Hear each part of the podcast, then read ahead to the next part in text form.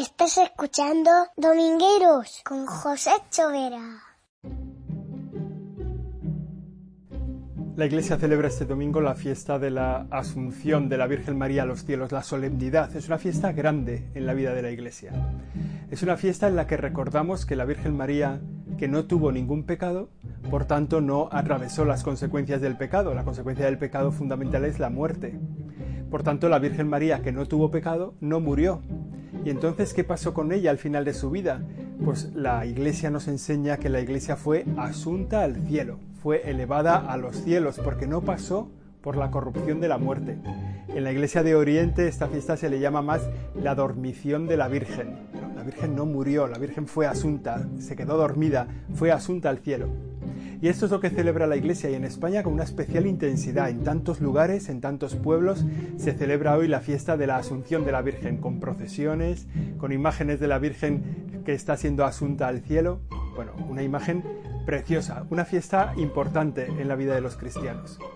Para nosotros hoy nos centramos en la figura de la Virgen María, que nos ayuda tanto en nuestra vida cristiana hay una imagen primera, en la primera lectura, una imagen muy poderosa, muy potente, muy expresiva, muy gráfica, que yo creo que vale la pena que la escuchemos bien cuando escuchemos el, Apocalipsis.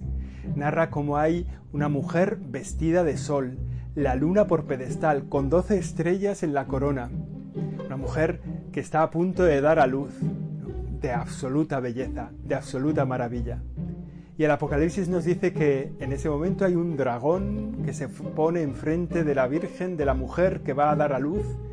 Un dragón que tiene siete cabezas, diez cuernos en cada cabeza. Bueno, un desastre de dragón dispuesto a devorar al niño que nace de las entrañas de la Virgen. La historia acaba bien, el niño nace, es arrebatado de las fauces del dragón, se lo llevan, es salvado, puesto junto a Dios, la Virgen María tiene su refugio en el desierto. Pero es una imagen muy potente, que nos da una idea para nuestra vida cristiana muy poderosa, porque esa imagen lo que dice es que el demonio está dispuesto a destruir el Salvador que viene al mundo, está dispuesto a devorar la salvación. Y nosotros, que vivimos en el mundo como reflejos de la vida de Dios, de la gloria de Dios, nosotros que hacemos en este mundo vida presente a Jesucristo con nuestras propias vidas, con nuestra forma de amar al prójimo, con nuestra forma de funcionar, también el demonio querrá devorar la presencia de Dios en nosotros. Es el esfuerzo habitual que él realiza, buscar la presencia de Dios en nosotros, como esperaba la presencia de Dios en esa mujer, y esperar para devorarla.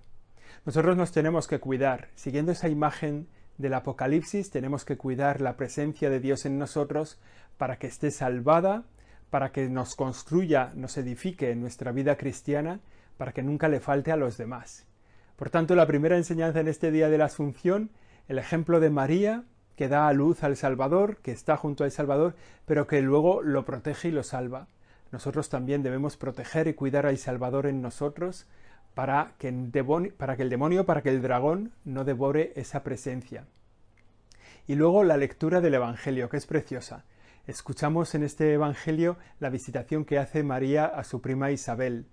El ángel le ha anunciado, después de decirle que va a ser la madre del Salvador, le dice que su prima Isabel está también embarazada y es una mujer mayor, y María se olvida de sí misma y se pone a servir, se pone en camino para alcanzar la casa de su prima Isabel y atenderla durante unos meses. Es una demostración de la caridad que tenemos que vivir los cristianos como hizo la Virgen María. Preocuparnos antes de los demás que de nosotros mismos. Saber que nosotros estamos cuidados por Dios. Entonces ponernos al cuidado de los demás, ponernos a cuidar a los demás, a los que están necesitados a nuestro lado. La Virgen María en este día de la Asunción nos deja también este mensaje cuidar al Salvador que vive en nosotros, cuidar a los demás, ser serviciales en el rato a los demás. En ese encuentro con Isabel, María hace un cántico de alabanza a Dios muy poderoso que lo escucharemos entero en la lectura del Evangelio. Es el canto del Magnificat, donde empieza de una forma muy bonita que nos puede también ayudar también a nosotros en la vida cristiana. Dice, proclama mi alma la grandeza del Señor, se alegra mi espíritu en Dios mi Salvador, porque Dios ha mirado la humillación de su esclava. Desde ahora me felicitarán todas las generaciones, porque el poderoso ha hecho obras grandes por mí. Es un canto de alabanza, de gloria a Dios, es un canto como de, de felicitación a Dios por su grandeza, por su amor, por su poder, de agradecimiento que nosotros tenemos que renovar cada día de nuestra vida, darnos cuenta de la belleza, de la grandeza de Dios, del cuidado de Dios en nuestra vida, o sea, vivir la presencia de Dios. Dios está a nuestro lado para cuidarnos.